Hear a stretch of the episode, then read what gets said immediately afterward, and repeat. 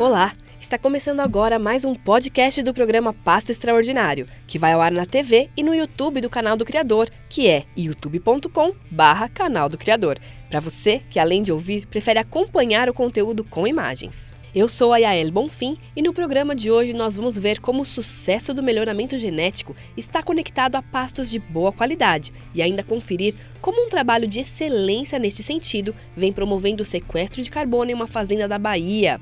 Nós também vamos conferir algumas dicas de manejo para que as pastagens tenham uma vida longa e saudável. Se interessou? Então fique com a gente. Sustentabilidade, sinergia, socioeconomia, sucesso.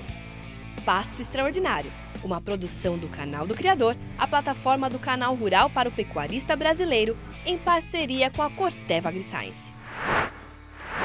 Antes de começar as entrevistas, eu quero lembrar vocês que todo o conteúdo do programa está disponível em diferentes plataformas, aqui na TV, no site passoextraordinario.com.br ou nas nossas redes sociais. O importante é você se manter atualizado com informações para produzir cada vez mais com sustentabilidade.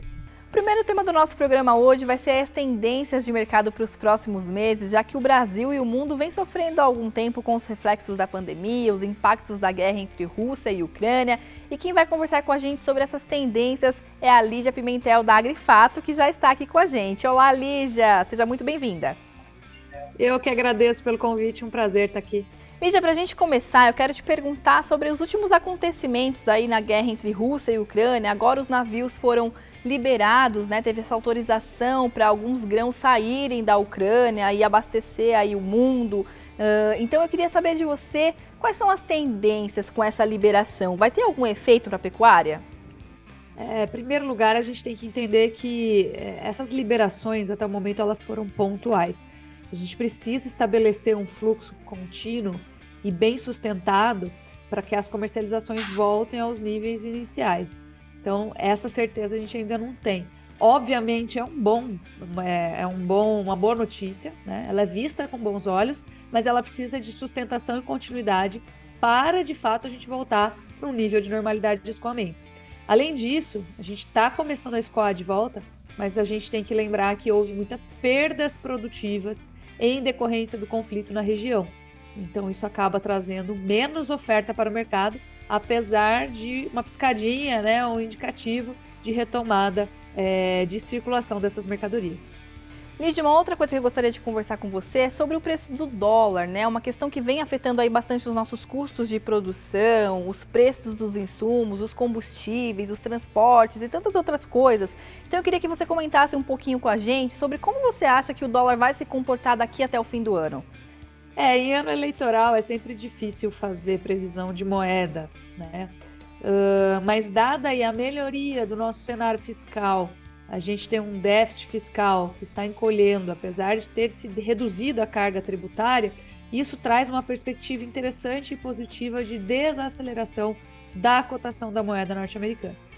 Mas a, o dólar é complicado para além de cenários eleitorais, né? Por quê? Porque ele recebe influência de muitos fatores internacionais que independem do que está acontecendo aqui. Então, economia norte-americana, economia argentina, tudo impacta o valor do dólar, né? Quando a gente olha um equilíbrio entre a economia brasileira e a moeda norte-americana, a gente tende a entender que se as coisas continuarem nesse rumo de recuperação sustentada, como nós temos visto, né, os indicadores macroeconômicos dando um grande alívio aí para quem os observa, a gente tende a observar um dólar um pouquinho menos pressionado, e isso poderá favorecer a cotação dos insumos dolarizados, inclusive aí os grãos que têm alta correlação com o preço do dólar por serem comercializados internacionalmente. Lígia, a alta do dólar vem afetando não só o Brasil, mas outras economias ao redor do mundo. A gente percebe aí, a gente teve notícias de que o euro também vem, ah, aí pela primeira vez a gente teve notícia de que o euro ficou equivalente ao valor do dólar. Então, como essa alta como esse preço do dólar sustentado pode afetar o comércio de todo mundo? Olha, a gente tem aí bons é, ventos soprando para o mercado exportador, tá? O que a gente tem também é um consumo que está seguindo para um nível um pouco maior de estagnação e uma produção em alta. Então, isso favorece ou desfavorece, na verdade, preços mais elevados quando a gente olha e tenta projetar isso para frente, tá? Isso acaba estimulando as exportações pelo fato de o preço do grão acabar ficando um pouco mais acessível. Ainda está caro, obviamente, a gente parte de patamares que nós não alcançaremos mais tão cedo, né, que eram patamares bem mais baixos antes de pandemia, antes de guerra, mas essa estagnação de preços traz mais previsibilidade né, para o consumo e acaba trazendo consigo um potencial maior para as demandas pela melhoria é, da perspectiva de planejamento do consumo. Então, se a gente puder generalizar as exportações, colocar tudo no mesmo balaio, sem falar de uma ou sem falar de outra, né? É, a gente pode dizer que a expectativa é que os embarques continuem aquecidos. Tá ótimo. Muito obrigada pela sua participação aqui com a, com a gente, Lige. Acredito que essas informações vão ser muito úteis aí para o espectador que está assistindo a gente. Eu que agradeço. Um grande abraço a todos. Para você também. E para saber mais informações sobre o mercado e também sobre como aumentar a produtividade com a adoção de boas práticas em todas as etapas do processo, acesse o nosso site que é o passoextraordinário.com.br e também as nossas redes sociais. E agora eu quero conversar com vocês sobre os cuidados com o pasto, que deve ser tratado como uma cultura, assim como acontece com as lavouras. Caso contrário, há muitas chances de as pastagens sofrer processos de degradação. E se esse é o seu caso, uma alternativa eficiente é a recuperação. E é sobre isso que a gente vai falar agora com um especialista no assunto.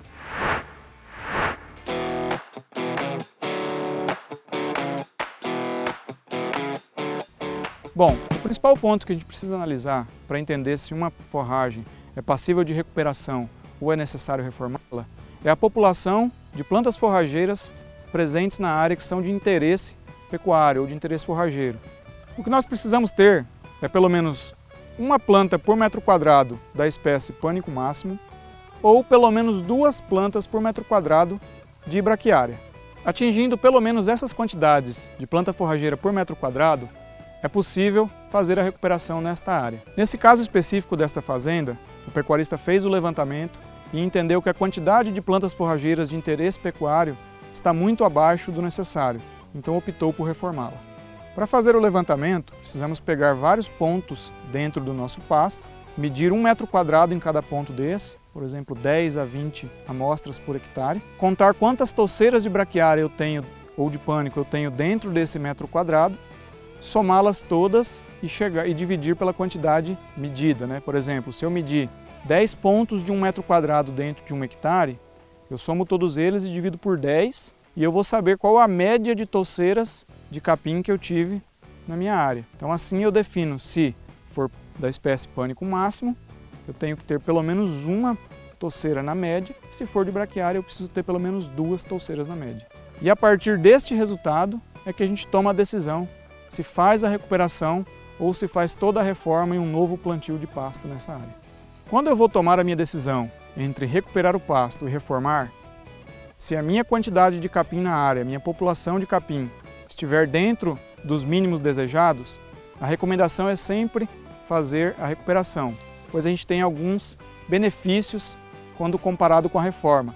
Por exemplo, é mais barato, é mais rápido e é menos arriscado recuperar a pastagem do que reformá-la. E com a recuperação, a gente consegue voltar à produção normal do nosso pasto, aumentar a nossa taxa de lotação e automaticamente isso faz com que a gente aumente a nossa produção de carne ou leite por hectare. Para se ter uma ideia da diferença de custos relacionados, a reforma de pasto custa mais ou menos hoje de 3 a 5 mil reais por hectare, variando dependendo da região e da situação, já a recuperação é um processo mais barato, que custa entre 500 e mil reais, dependendo da estratégia adotada. Outro ponto muito importante a ser levado em consideração é o tempo que você vai conseguir utilizar o pasto após a sua reforma ou sua recuperação. Para a gente ter uma ideia, a reforma de pasto leva pelo menos seis meses para que você inicie o processo e possa utilizar o seu pasto novamente. Já na recuperação, esse tempo é reduzido para algo entre 30 a 90 dias, dependendo da severidade da degradação deste pasto, fazendo com que você consiga utilizar então esse pasto antes eh, do que se você tivesse reformando. Algumas dicas para iniciar o processo de recuperação de uma pastagem são a análise de solo para correção do solo e a reposição de nutrientes para que a gente possa dar condições para que a nossa gramínea forrageira possa se recuperar e se restabelecer na área em questão. Mas antes da reposição de nutrientes, que é a adubação, nós devemos fazer o controle das plantas invasoras, para eliminar a mato-competição e também ceder espaço para que o capim possa se recuperar livre da mato-competição. O processo de degradação normalmente se dá pelos erros de manejo. E para que isso possa ser eliminado, precisamos estar atento à divisão dos nossos pastos para melhorar a eficiência de pastejo e ajustar o manejo da nossa forrageira de acordo com as alturas de entrada e saída que são recomendadas. Seguindo esses parâmetros, estaremos respeitando os períodos de descanso necessários para cada forrageira, evitando o superpastejo, que é o excesso de animais e o excesso de consumo de forrageira, tanto quanto o subpastejo, que é uma quantidade muito menor de animais do que nossa área suportaria, fazendo com que a gente tenha uma sobra de capim na área. É importante lembrar que a pastagem é uma cultura perene, ou seja, não é necessário replantá-la de tempos em tempos. E como a gente faz para conseguir ter longevidade nos nossos pastos? Seguindo as dicas que foram passadas hoje. Sempre tratá-la como cultura, então realizar análise de solo para correção, reposição de nutrientes, controle de plantas daninhas e, muito importante, manejo e ajuste de taxa de lotação. Precisamos ter uma quantidade de animais que está de acordo com a quantidade de capim que estamos produzindo na área. Dessa forma, teremos garantido um pasto por vários e vários anos.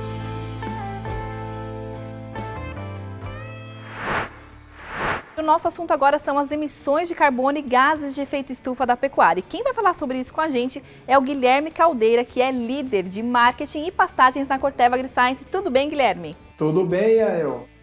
Tudo ótimo. E você? Tudo bem também, muito obrigada por ter aceito o nosso convite aqui, participar do programa. E eu quero começar te perguntando, fazendo uma questão aí bem didática, porque a gente vem mostrando cases de sucesso aqui no programa, desde o primeiro programa, e vocês podem inclusive ver no YouTube, alguns cases de sucesso de pecuaristas que têm sequestrado carbono nas suas fazendas de pecuária. E eu quero então conversar aqui com o Guilherme para a gente dar uma explicação bem didática aí para você que está assistindo a gente em casa sobre o que, que, o que, que significa a pegada de carbono, o que é pegado, o que é balanço de carbono. E o Guilherme pode falar um pouquinho mais com a gente sobre isso com mais propriedade, né, Guilherme? Isso aí, Ael, vamos lá. É, tentando ser bastante didático, é, nós temos dois conceitos com relação a carbono. Um é a pegada, o outro é o balanço. O que quer dizer pegada? Pegada, de uma forma bem simples, é tudo que a atividade de produção emite de CO2 equivalente na atmosfera. E o que é balanço? Balanço é exatamente a diferença entre o que nós, do que a atividade no caso emite e a atividade sequestra. Ou seja, essa diferença é o balanço. Né? Então essa, essa é a, a, a, falando de forma bem didática, exatamente qual é a diferença entre esses dois conceitos aí.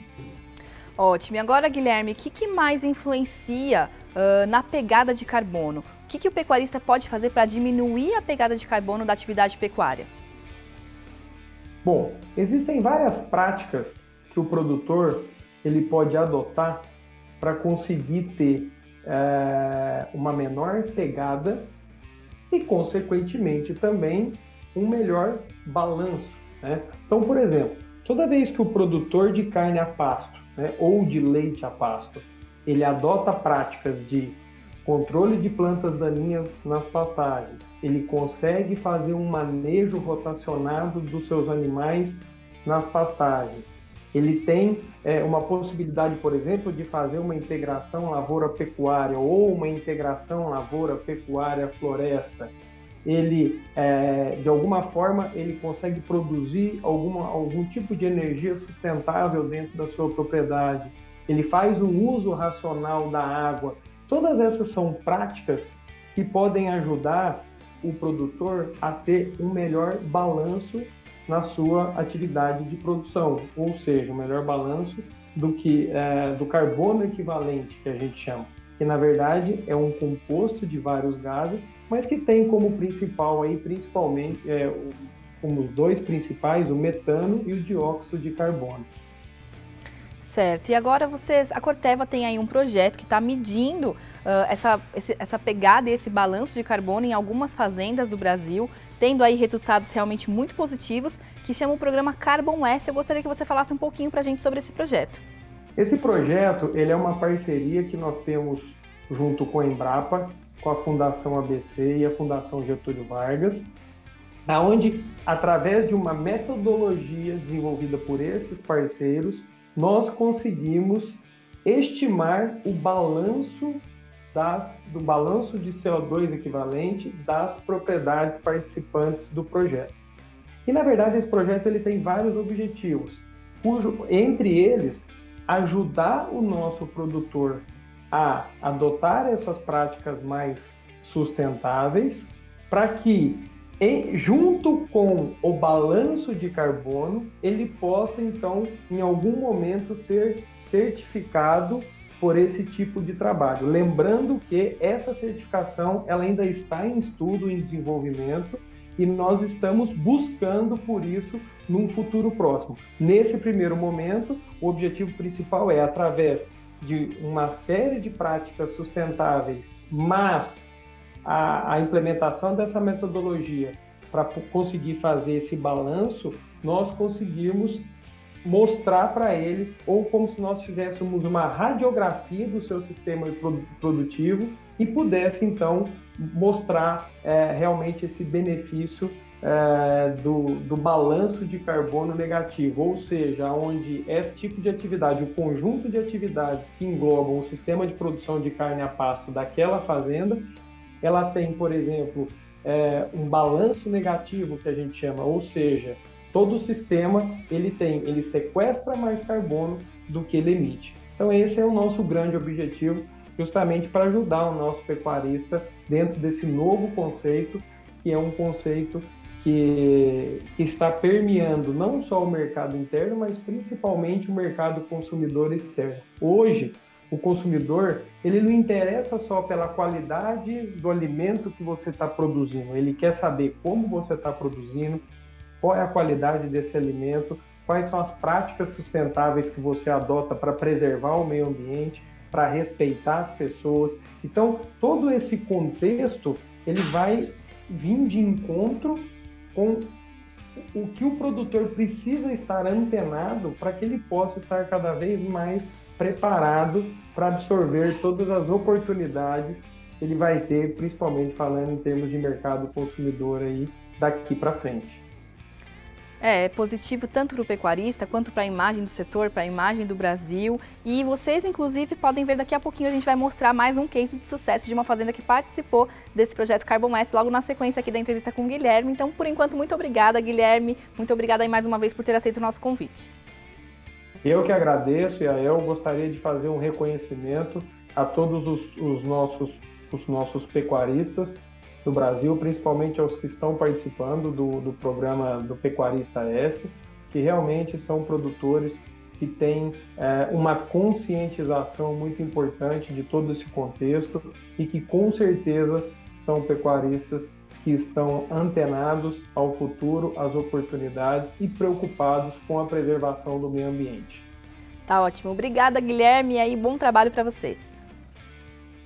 Obrigado, bom trabalho. Como eu prometi, agora nós vamos ver mais um exemplo de um pecuarista brasileiro da região sul da Bahia que produz carne com sequestro de carbono da atmosfera. Por lá, eles realizam uma pecuária muito seletiva com base no melhoramento genético e em pastagens de alta qualidade. Para isso, eles utilizam tecnologia de ponta e ainda contribuem com o planeta ao mitigar os gases de efeito estufa.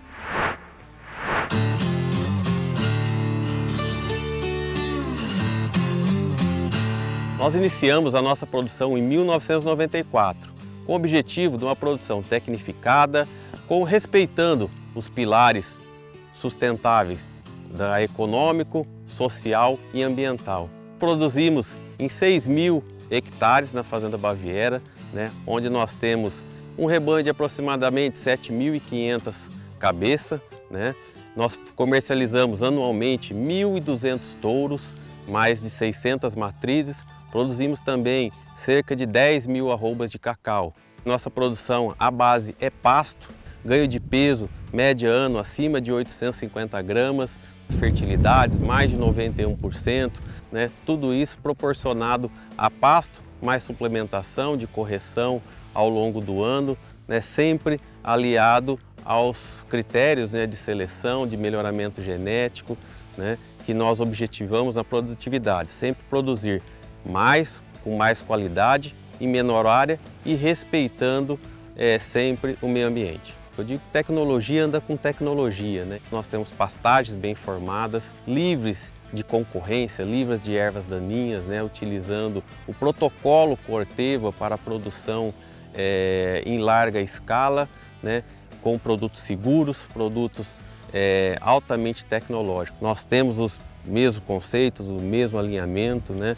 E agora cada vez mais forte né? a plataforma S nos trazendo essa oportunidade de ganhos, não só ambientais, como sociais também e econômicos. Hoje a gente tem é, convicção de o quanto essa fazenda é sustentável, o quanto de serviço socioambiental ela faz. Né? Ela cuida das pessoas, cuida do meio ambiente e sequestra em torno de 2.600 toneladas de carbono ano. Então a gente consegue, com uma pecuária responsável, compensar todas as emissões que o gado intensamente criado aqui dentro gera com a emissão de metano.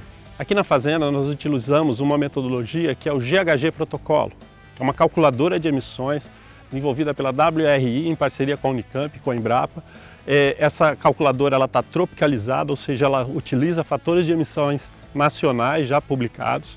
Então, quando a gente aplica essa calculadora aqui, a gente conseguiu validar de que o trabalho feito na prática tem realmente números consistentes e consegue entregar valor é, sequestrando carbono, mitigando gases de efeito estufa. Quando nós cuidamos de um pasto, nós cuidamos desse pasto porque nós precisamos é, do solo, né? um pasto bem formado, um pasto bem pastado, um pasto produtivo, né? você mantém a, a, saúde do solo, você mantém matéria orgânica, você mantém micro-organismo, né? porque nós somos uma grande produção a céu aberto né?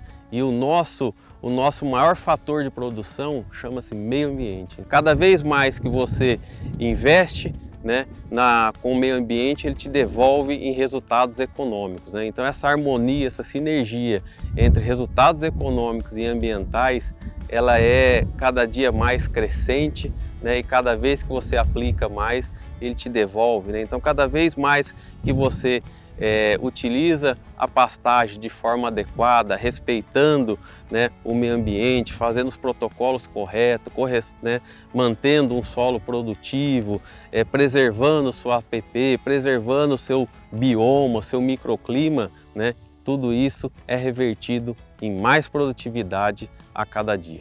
É, nós trabalhamos com rotacionado, uma, uma rotacionado para a matriz com áreas de cerca de 20 hectares. Né? É, na recria trabalhamos com pastos de 8 hectares, a lotação na recria é cerca de 2 UA, 2 UA e meia, né? e a lotação da propriedade total cerca de 1 UA.60 na média geral então a gente tem que ter a melhor genética, mas nós temos que também ter a melhor pastagem, que é a melhor pastagem que vai expressar a nossa melhor genética. Então essa combinação né, genética é o corteva, pasto, é o que propicia é, a gente produzir com alta tecnologia. Né? Então nós temos áreas com produção de 1.500 quilos por hectare ano, né? e, e também utilizando, né, respeitando o manejo, respeitando a nutrição é, dessas pastagens, a nutrição dos animais. Né? Então é isso, dessa forma, com essa condição que nós conseguimos expressar aí é, esse máximo ganho né, é, nas nossas áreas e com menor custo. Porque o pecuarista ele é o maior interessado na preservação do meio ambiente, porque nós dependemos do meio ambiente para produzir. Né? Então ninguém mais do que o pecuarista, do que o homem do campo, para saber a importância do meio ambiente.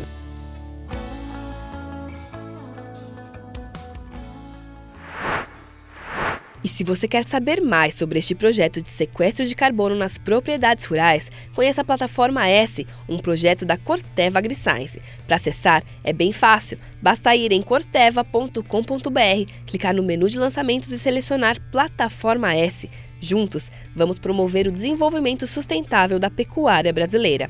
E é claro, não se esqueçam que nós estamos pertinho e de olho nas mensagens que vocês nos mandam. É pelo seu celular que você consegue interagir com a gente, além de acompanhar todo o nosso conteúdo, assistir, ouvir, seguir a gente nas redes sociais do Passo Extraordinário. Então, se você ainda não segue, é arroba Passo Extraordinário. Segue lá porque nós estamos de olho nas dúvidas e sugestões de vocês.